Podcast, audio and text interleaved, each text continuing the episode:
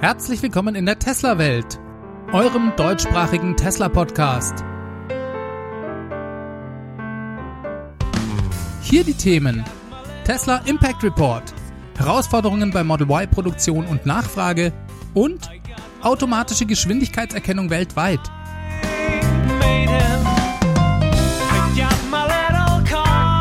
Mein Name ist David und dies ist die Folge 121.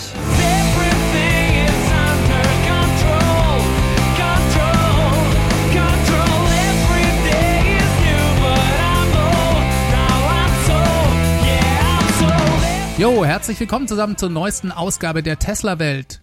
Schön, dass ihr wieder mit dabei seid. Was war das schon wieder für eine Woche, Leute? Letzten Mittwoch ist der Tesla Aktienkurs zum ersten Mal über die 1000 Dollar Marke gestiegen. Mittwochabend schloss die Aktie mit 1025 US-Dollar. Damit war Tesla auf einmal der wertvollste Automobilhersteller der Welt. Noch vor Toyota. Der totale Wahnsinn. Wir leben ja hier alle mehr oder weniger in unserer Tesla-Bubble, deswegen ist das für uns vielleicht gar nicht so erstaunlich. Aber ich stelle mir immer wieder vor, wie krass das für Leute sein muss, die Tesla vielleicht gar nicht kennen oder davon noch nie gehört haben. Die lesen das dann plötzlich in der Zeitung. Das muss doch total surreal sein.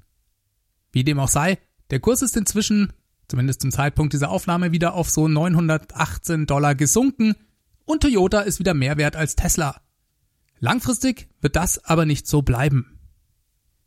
Wie ich euch ganz am Ende der letzten Folge schon angekündigt hatte, hat Tesla letzte Woche einen umfangreichen Nachhaltigkeitsbericht vorgelegt. Den Tesla Impact Report, so heißt er.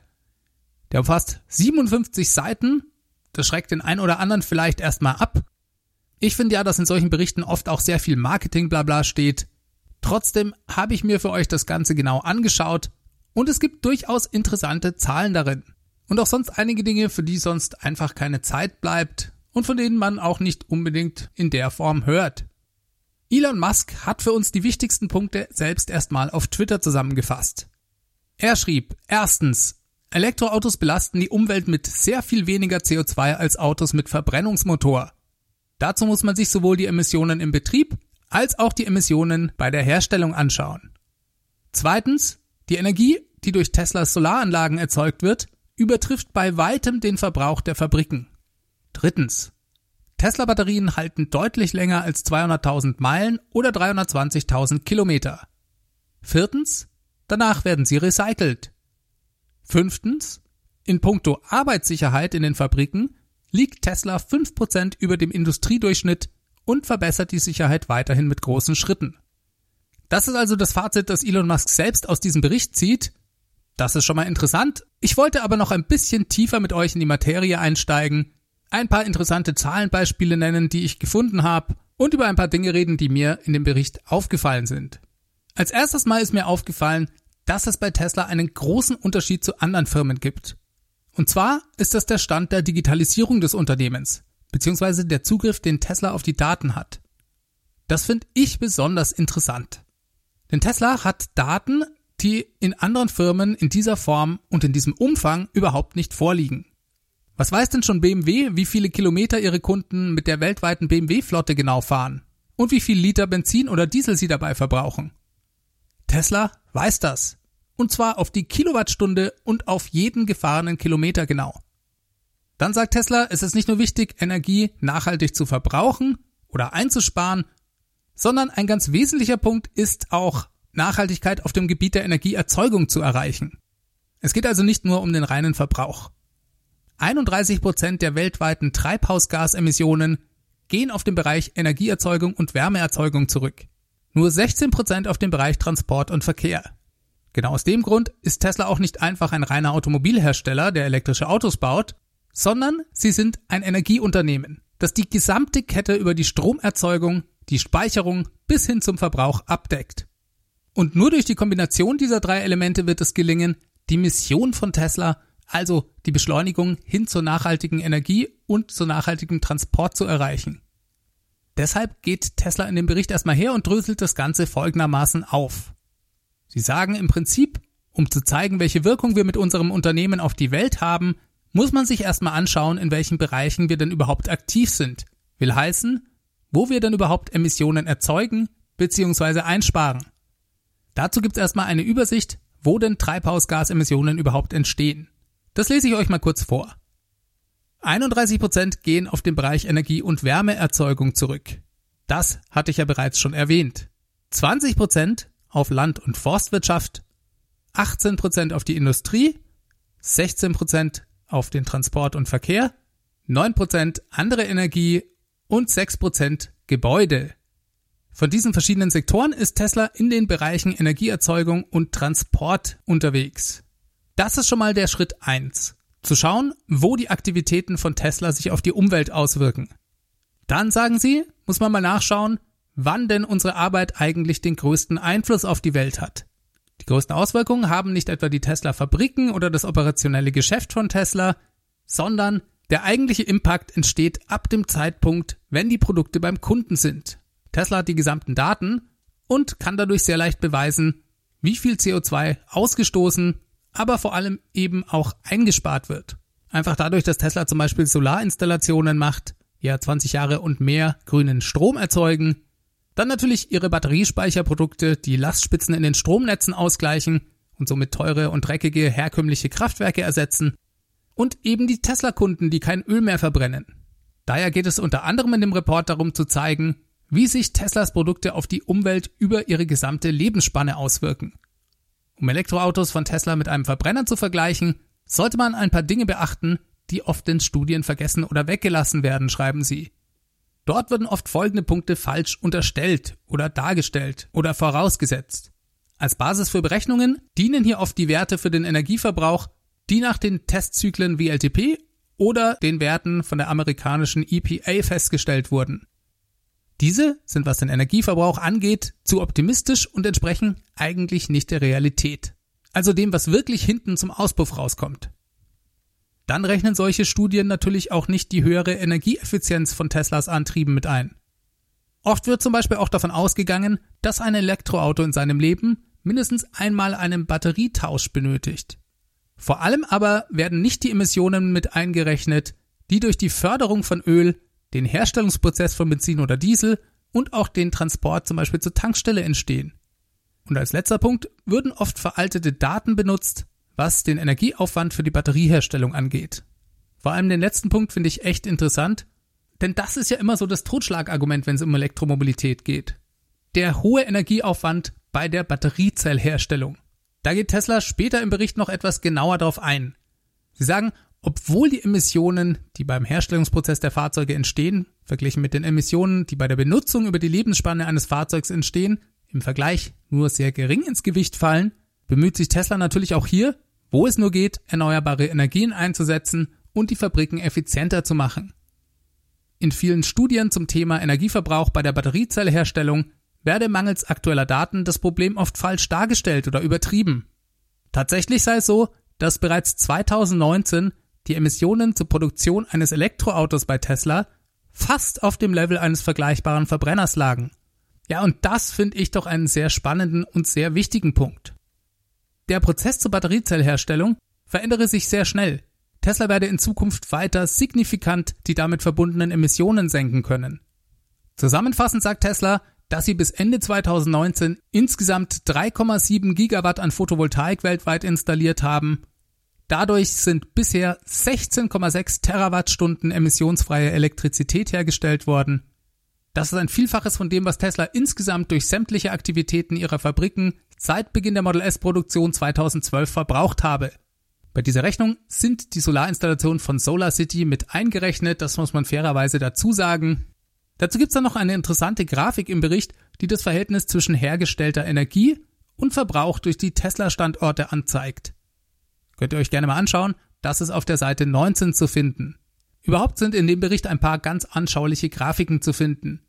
Den gesamten Report könnt ihr übrigens auf der Investors Relations Webseite von Tesla runterladen. Das ist www.ir für investorsrelations.tesla.com. Da ist er relativ zentral zu finden. Es gibt in dem Bericht noch sehr viele andere interessante Punkte. Ich kann hier eigentlich gar nicht alle besprechen. Hier aber die für mich markantesten. Zum Beispiel zieht Tesla einen Vergleich zwischen dem Model 3 und einer Mittelklasse-Limousine mit Verbrennungsmotor. Für diesen Vergleich gehen sie von einer Nutzungsdauer von 12.000 Meilen pro Jahr über 17 Jahre aus. Und die Daten für den Verbrauch des Verbrenners bezieht Tesla von Consumer Reports. Das ist sowas wie die amerikanische Stiftung Warentest. Von denen kommen also die Daten für den realen Verbrauch und Tesla bezieht da auch die Daten für die Herstellung des Treibstoffs mit ein. Also sämtliche CO2-Emissionen, die durch die Förderung, die Raffinerien und den Transport von Öl entstehen. Damit kommen sie auf einen Wert von 420 Gramm pro Meile, die ein Auto mit Verbrennungsmotor ausstößt. Und für das Model 3 auf einen Wert von rund 190 Gramm pro Meile. Also nicht pro Kilometer, sondern pro Meile, das ist wichtig erstmal. Und diese 190 Gramm pro Meile für das Model 3 schließen sowohl die Batteriezellproduktion als auch den realen Stromverbrauch mit ein, und zwar inklusive Ladeverlusten und basierend auf dem aktuellen US-Strommix. Es ist also bereits berücksichtigt, dass nicht ausschließlich mit grünem Strom gefahren wird.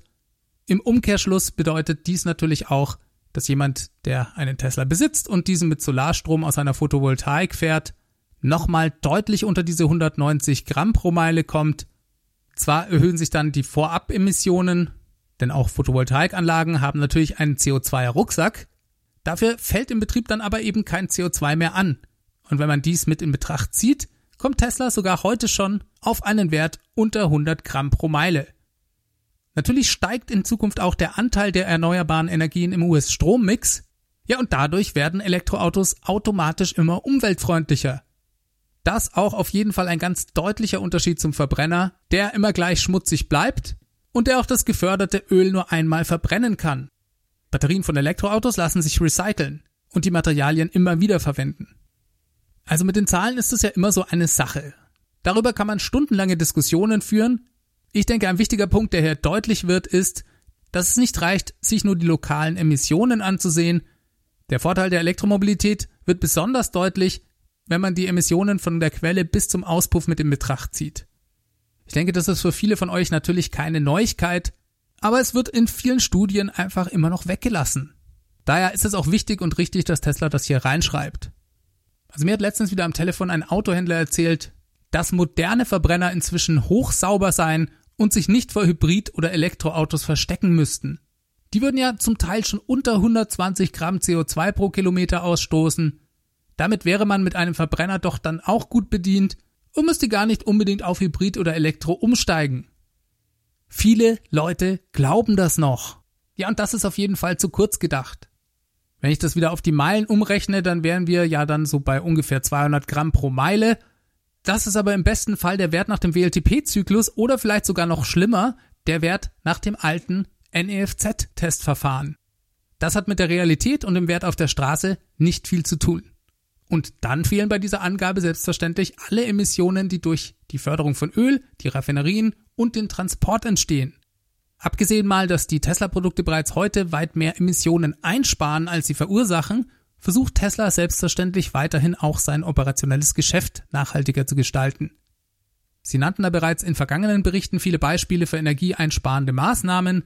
Zum Beispiel wird in den Fabriken spezielle Beleuchtung eingesetzt.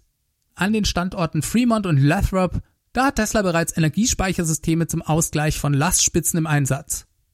Langfristig sollen eigentlich alle Standorte zu 100% mit erneuerbaren Energien betrieben werden. Dazu soll sehr viel Photovoltaik, wo es immer auch geht, eingesetzt werden. Beispiel Gigafactory in Nevada.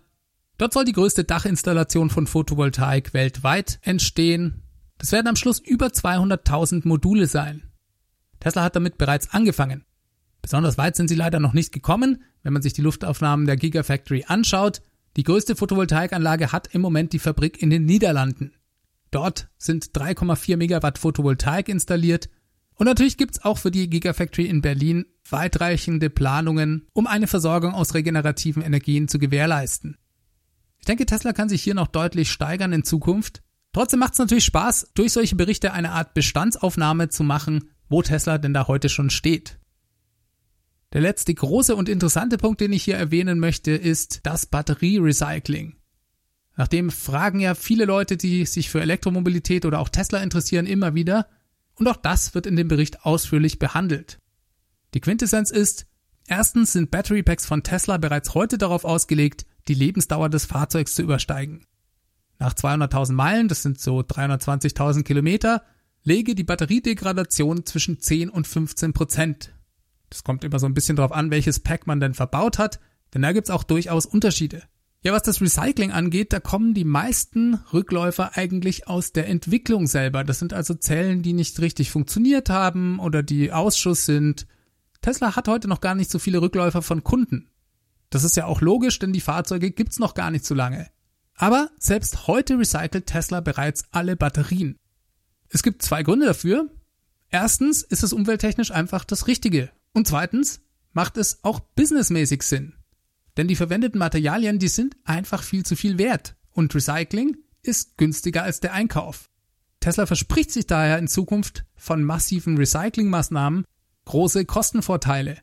Keine einzige Batterie lande auf der Müllhalde. Ja, und auch das finde ich einen ganz wesentlichen Punkt. Ich höre das so oft, dass mir Leute sagen, ja, weißt du, Elektromobilität ist ja schön und gut, aber das Recycling der Zellen, da weiß einfach noch niemand genau, wie das funktioniert und es landet erstmal alles als Giftmüll auf der Halde. In dem Bericht ist das noch deutlich ausführlicher dargestellt. Wenn euch das genauer interessiert, empfehle ich euch den Bericht euch mal anzuschauen. Reden wir mal über das Model Y. Hier gab es diese Woche verschiedene Hinweise darauf, dass es eventuell doch ein paar Probleme bei der Herstellung und auch bei der Nachfrage geben könnte. Natürlich gibt es keine direkten Informationen oder Aussagen von Tesla darüber, aber so ein paar Hinweise darauf gab es schon und darüber kann man zumindest spekulieren. Auf Probleme bei der Produktion weist zum Beispiel eine E-Mail hin, die hat Elon Anfang dieser Woche an Mitarbeiter geschickt. Solche E-Mails, die finden immer sehr schnell den Weg an die Öffentlichkeit und das weiß er natürlich auch. Daher drückt er sich dementsprechend vorsichtig aus. Das Geschriebene ist also daher relativ vage. Er schreibt, dass es jetzt besonders wichtig sei, alles daran zu setzen, die Model Y-Produktion zu skalieren und Nacharbeiten an bereits fertiggestellten Model Y möglichst gering zu halten. Ich will, dass ihr wisst, dass dies für Tesla den ganzen Unterschied machen kann, schreibt er. Die Produktion von Model S, X und 3 laufe eigentlich ganz gut, aber es gebe Herausforderungen bei der Skalierung der Produktion und auch der Lieferkette bei Model Y. Das sei bei Einführung eines neuen Produkts eigentlich immer der Fall, endet er. Also nicht wirklich ein Großalarm, für Tesla ist es dieses Quartal besonders wichtig, möglichst viele Model Y auf die Straße zu bringen. Im Moment verkaufen sie ja davon noch die hochpreisigen Varianten. Das ist selbstverständlich für das Quartalsergebnis ein wichtiger Beitrag. Ja, und das macht wahrscheinlich für Tesla den ganzen Unterschied. So, wenden wir uns mal den Gerüchten über die Probleme bei der Nachfrage zu. Da muss man selbstverständlich in Betracht ziehen, dass wir uns immer noch mitten in einer Pandemie befinden. Selbstverständlich wirkt die sich auch auf Model Y-Vorbesteller aus. Ich glaube, es ist nicht verwunderlich, dass viele Leute hier vielleicht abwarten werden. Und ein paar Hinweise darauf sehen wir schon. Zum Beispiel hat Tesla die Lieferzeiten für Neubestellungen des Model Y in den USA bereits deutlich verkürzt. Das habe ich euch ja schon in der letzten oder vorletzten Folge erzählt. Dann wurde das Model Y diese Woche noch dem Tesla Referral Programm hinzugefügt. Das tut man selbstverständlich auch nur, wenn man die Nachfrage danach ankurbeln möchte. Dass das eventuell auf eine schwache Nachfrage hindeuten könnte, wird deutlich, wenn man das mit dem Model 3 vergleicht. Nach Beginn der Model 3 Produktion hat es nämlich ein ganzes Jahr gedauert, bevor Tesla das Model 3 dem Referral-Programm hinzugefügt hat. Ich meine sogar, dass das anfangs nur auf die Performance-Variante des Model 3 beschränkt war. Gut, damals sah das Referral-Programm auch noch etwas anders aus. Trotzdem ist das auffällig und beim Model Y geht Tesla diesen Schritt bereits nach drei Monaten. Und einer von diesen drei Monaten wurde gar nicht produziert. Das Model Y ist übrigens diese Woche auch in Kanada angekommen. Tesla hat dort angefangen, erste Fahrzeuge zu liefern. Damit hat dann auch die Internationalisierung des Model Y begonnen. Das könnte auch unter Umständen ein kleiner Hinweis auf eine schwächelnde Nachfrage sein, denn es bedeutet ja, dass Tesla definitiv genug Fahrzeuge hat, um den kanadischen Markt zu bedienen. Ich bin echt schon sehr gespannt auf die Quartalszahlen und ich finde es extrem schwierig diesmal einzuschätzen, wie das Ergebnis aussehen könnte. Eine positive Nachricht habe ich für alle von euch da draußen, die sich schon immer geärgert haben, dass Tesla-Fahrzeuge nicht automatisch Geschwindigkeitsbeschränkungen erkennen können. Das ist ja erst seit Einführung der Hardware 2.0 so. Ja, ihr habt richtig gehört, denn Autopilot mit der Hardware 1, der konnte Geschwindigkeitsbeschränkungen lesen. Tesla hat ja mit der Einführung der Hardware 2.0 begonnen, das Autopilot-System von Grund auf selbst zu programmieren. Davor kam das von einer israelischen Firma namens Mobileye. Ja, und wenn man mit etwas von ganz von vorne wieder anfängt, dann muss man eben auch alles selbst implementieren. Das Erkennen von Geschwindigkeitsbeschränkungen ist meiner Ansicht nach das allerletzte Feature, das Autopilot mit der Hardware 1 dem aktuellen System noch voraus hat. Dass diese letzte Domäne bald fallen könnte, diese Info kam von Tesla-Hacker Green the Only diese Woche. Der hat nämlich in der aktuellen Software 3D-Render von Geschwindigkeitsschildern gefunden. Auf denen finden sich keine Zahlen, sodass man vermuten kann, dass diese dynamisch vom System erkannt und eingeblendet werden sollen. Und er schrieb, dass er verschiedene Schilderdesigns gefunden hat, was sogar auf einen weltweiten Rollout schließen lässt. Sogar ein Kreisverkehrsschild war dabei. Apropos Kreisverkehr, da gab's ein klasse Video diese Woche von einem YouTuber namens Tesla Driver. Das verlinke ich euch mal unten in den Show Notes. Der ist in England mit Autopilot durch einen Kreisverkehr navigiert. Das ist auf jeden Fall sehenswert. Ja, das mit der Geschwindigkeitserkennung ist schon eine tolle Nachricht. Denn das ist was, was viele andere Autos in dieser Preisklasse beherrschen bei Tesla hat das System bisher auf eine Datenbank zurückgegriffen. Da hat man naturgemäß das Problem, dass diese nicht immer aktuell ist. Zur automatischen Erkennung wird Tesla auch bei der Geschwindigkeitserkennung auf neuronale Netze und die Erkennung per Kamera setzen. Das zu lösen ist anscheinend alles andere als trivial, aber das ist eben der Tesla-Weg. Das ist genau dieselbe Geschichte wie bei dem Regensensor. Natürlich könnte man solche Systeme von Zulieferern kaufen. Die existieren und funktionieren zuverlässig. Aber Tesla möchte lieber diese Kosten sparen und entscheidet sich für den erstmal härteren Weg, nämlich solche Systeme selbst zu entwickeln und voll auf visuelle Erkennung per Kamera zu setzen. Das ist für die Kunden erstmal vielleicht nervig. Ich höre immer wieder von Leuten, denen die automatische Regenerkennung bei Tesla immer noch nicht gefällt. Naja, und die Fahrzeuge erkannten bisher eben auch nicht die Geschwindigkeitsbegrenzungen. Aber wenn das Ganze mal läuft, dann profitieren letztendlich alle davon weil Tesla durch diese vertikale Integration seine Autos günstiger herstellen kann. Erst kürzlich habe ich wieder von jemandem gehört, der hat sich ein Standard Range Plus Model 3 gekauft und war dann im Nachhinein doch etwas enttäuscht darüber, dass genau diese Tempolimit-Erkennung fehlte. Und bei jedem anderen Fahrzeug, da müsste man auch darüber enttäuscht sein. Nur bei Tesla hat man die Chance, dass solche Features nachträglich geliefert werden. Naja, und wenn die Schilder für die Visualisierung bereits in der Software enthalten sind, dann kann man auch hoffen, dass dieses Feature bei uns bald verfügbar sein wird. Dann habe ich für euch noch eine Meldung, da geht's um das Solar Roof. Mit dem hat Tesla ja bereits so einigen Ärger gehabt. Ende 2016 wurde das Produkt vorgestellt, Tesla musste noch ein paar Jahre weiter daran arbeiten, bevor es letztendlich Ende 2019 dann die richtige Marktreife für einen größeren Rollout erreicht hat. Tesla ist gerade dabei, massiv Installationsteams auszubilden um das Solar Roof zukünftig in größeren Stückzahlen installieren zu können. Auch das scheint nicht ganz, auch das scheint nicht ganz so einfach zu sein, denn aus den USA kommt die Meldung, dass Tesla vielen Vorbestellern, vor allem aus nördlichen US-Bundesstaaten, die Bestellung gecancelt haben soll. Diese sind dementsprechend enttäuscht, denn sie hatten ja zum Teil bereits schon 2017 dafür 1000 Dollar angezahlt. Ja, und ich denke, das ist nachvollziehbar, dass wenn man so lange auf ein Produkt wartet und nach drei Jahren dann einfach nur eine Stornierung bekommt, man schon ganz schön enttäuscht ist.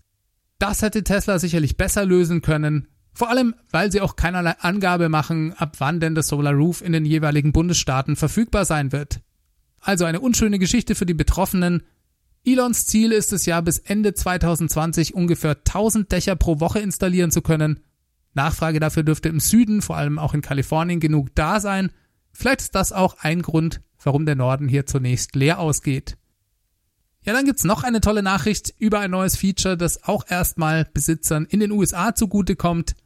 Ab jetzt wird's nämlich ganz leicht und bequem, seinen Tesla an Freunde, Familien oder auch Mitarbeiter zu verleihen. Ihr wisst ja, wenn man einen Tesla kauft, bekommt man in der Regel zwei Schlüssel ausgehändigt. Bei Model S und X gibt's den Key Fob, bei Model 3 sind es diese zwei Scheckkarten großen Plastikkarten. Ja, und wozu sind diese Schlüssel da? Natürlich kann man physisch Zugang zum Auto damit erhalten. Man kann aber auch jeden dieser Schlüssel an ein Nutzerprofil im Auto knüpfen.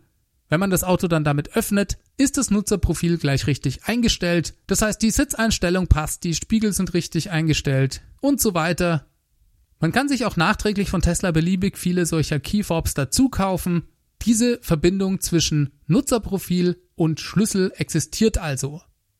Das Fahrzeug selber ist aber eigentlich bisher nur an einen einzigen Tesla-Account geknüpft. Und das spielt bei der App eine wichtige Rolle.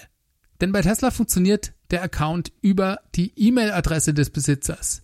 An diese ist in der Regel auch ein Zahlungsmittel geknüpft, zum Beispiel eine Kreditkarte, damit man am Supercharger bezahlen kann.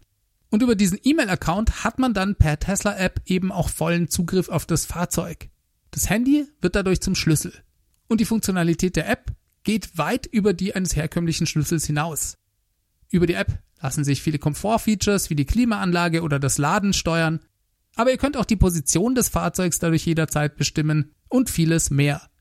Wollte man bisher jemanden den Zugriff auf sein Fahrzeug ermöglichen, dann konnte man ihm also entweder einen der physischen Schlüssel leihen oder ihm die Zugangsdaten zum Tesla-Account des Besitzers geben.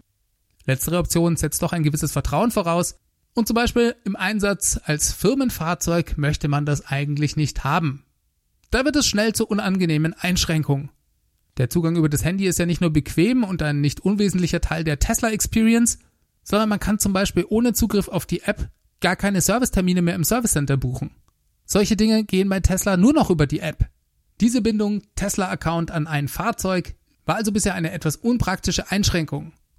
Nun ermöglicht es Tesla, das Fahrzeug mit bis zu fünf Personen zu teilen. Das funktioniert über die Verwaltung des Tesla-Accounts. Da hat Tesla eine neue Funktion eingebaut. Es lassen sich dort nun bis zu fünf E-Mail-Adressen eintragen. Tesla legt für jede angegebene E-Mail-Adresse einen eigenen Tesla-Account an und schickt an den Betroffenen eine E-Mail-Benachrichtigung. Da steht dann drin, Herzlichen Glückwunsch, Sie haben ab jetzt Zugriff auf das Fahrzeug von Herrn X oder Herrn Y. Dann fehlt nur noch die Tesla-App auf dem Handy und schon hat man vollen Zugriff auf das Fahrzeug. Und ich nehme mal an, man kann auch ein eigenes Zahlungsmittel mit seinem Account verbinden. Das also ein sehr schönes neues Feature, auf das viele Kunden schon seit langem warten. Und vielleicht ist das auch ein weiterer Schritt in Richtung Ridesharing. Das geplante Tesla Network soll ja bald kommen. Damit kommen wir diese Woche zum Ende ich bedanke mich ganz herzlich für eure Zeit und fürs Zuhören. Vielen Dank auch an alle da draußen, die diesen Podcast bereits unterstützen.